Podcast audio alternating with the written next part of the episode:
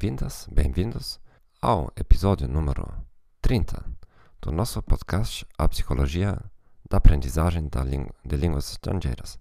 O meu nome é Gerhard Orband, sou leitor de psicologia, autor de livros e ensinante da língua alemã.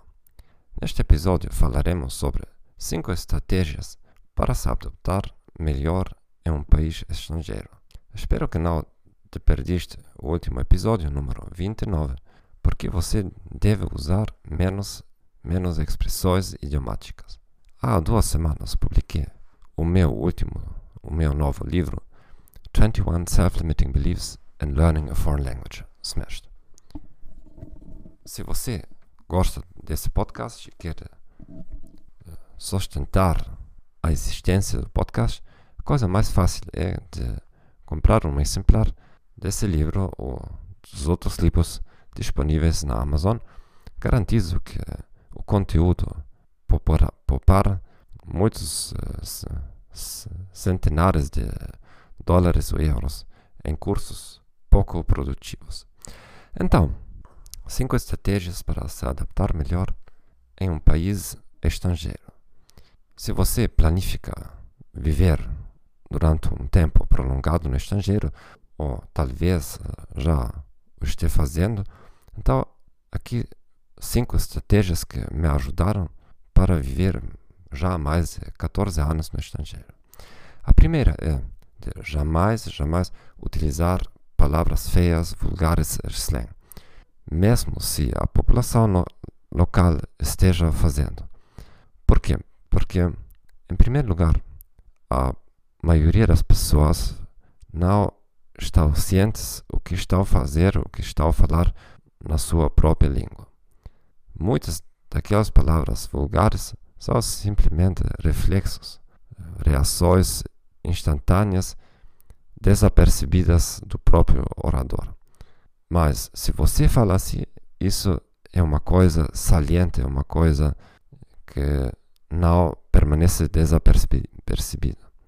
Outro aspecto é que em quase todas as, todas as sociedades existem dobles estándares. Existe uma regra para as pessoas nativas e outra regra para as pessoas estrangeiras. Por exemplo, pode ser aceitado de falar de uma certa maneira feia, vulgar e com slang para os uh, habitantes nativos. Você, em vez como estrangeiro, não tem automaticamente o direito de falar assim. Isso é, é muito visível também na Alemanha, porque muitos dos alemães utilizam palavras vulgares, como ocorre em todos, os, em todos os países do mundo. Mas, eh, se um estrangeiro fala assim, imediatamente é considerado como inculto. Isso é especialmente no trabalho. Na Alemanha, temos uma ilusão de ser um país muito egalitário. E os estrangeiros que vêm deixam-se manipular da propaganda oficial. É um país aberto, que as pessoas são democráticas e assim. Mas o que, o que ocorre no trabalho é o seguinte: se o chefe pode ser pouco formal em falar com você, pode até rapidamente oferecer-lhe oferecer o tu. Mas isso não significa que, se ele fala com muito, muitas palavras feias, até milhares de vezes durante o dia, isso não dá-lhe o direito de fazer isso uma só vez, porque a reação vai, vai ser: o diretor vai ficar chocado, vai falar de você com outros diretores, vai dizer: oh, o senhor Orban é, é tão inculto, tão pouco educado, eh, se permite usar aquelas palavras no trabalho. Isso não é justo, mas mas isso é a, a realidade.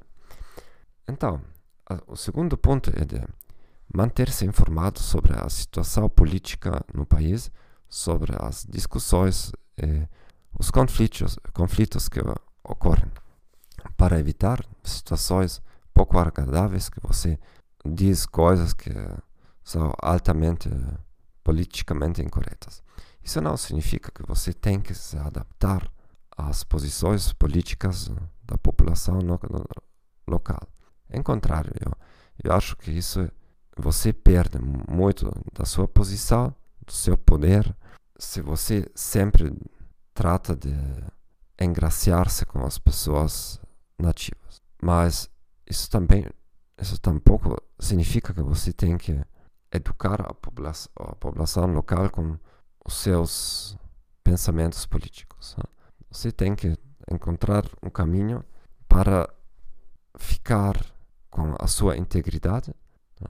mas evitar conflitos não necessários. Se você quer fazer um, uma discussão, se você quer entrar em conflito com uma pessoa, é bem, mas é importante que você sepa que isso é um tema sensível ou não, e não cair inconscientemente em tais situações. A mesma coisa, o, ponto, o terceiro ponto de entender quais são os problemas da, popula da população no, local. Pode ser a economia, a educação, o transporte público, o meio ambiental muitas outras coisas. Somente assim você pode des desenvolver uma certa empatia com as pessoas. O quarto aspecto é de encontrar uma coisa que realmente ama na nova cultura para estabelecer uma relação emocional forte com o seu novo país. Por exemplo, um certo estilo de música, arquitetura, comida, a natureza, os parques, museus, tradições locais, vestimentação e qualquer coisa. E o quarto ponto é de aprender a formular mais perguntas em vez de falar demais e jamais ter a missão de impressionar aos habitantes locais com as suas habilidades linguísticas, porque isso conduz, por um lado, a você falarem demais, de utilizar qualquer situação para demonstrar a sua habilidade e reduzir a outra pessoa a um simples membro da audiência. Ao, e o segundo aspecto é que tipicamente a, a gente se percebe disso e às vezes reaciona exatamente ao revés.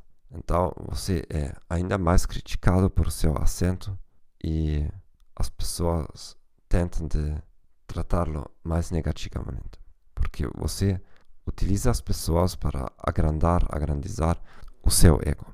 Então, espero que isso tenha sido útil para você.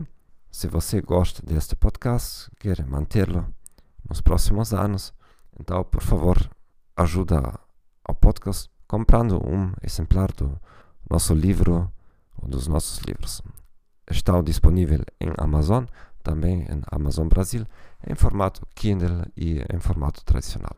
Então, tudo melhor para o novo ano. Nos vemos, nos ouvimos na próxima semana, na próxima terça-feira. Tchau, tchau.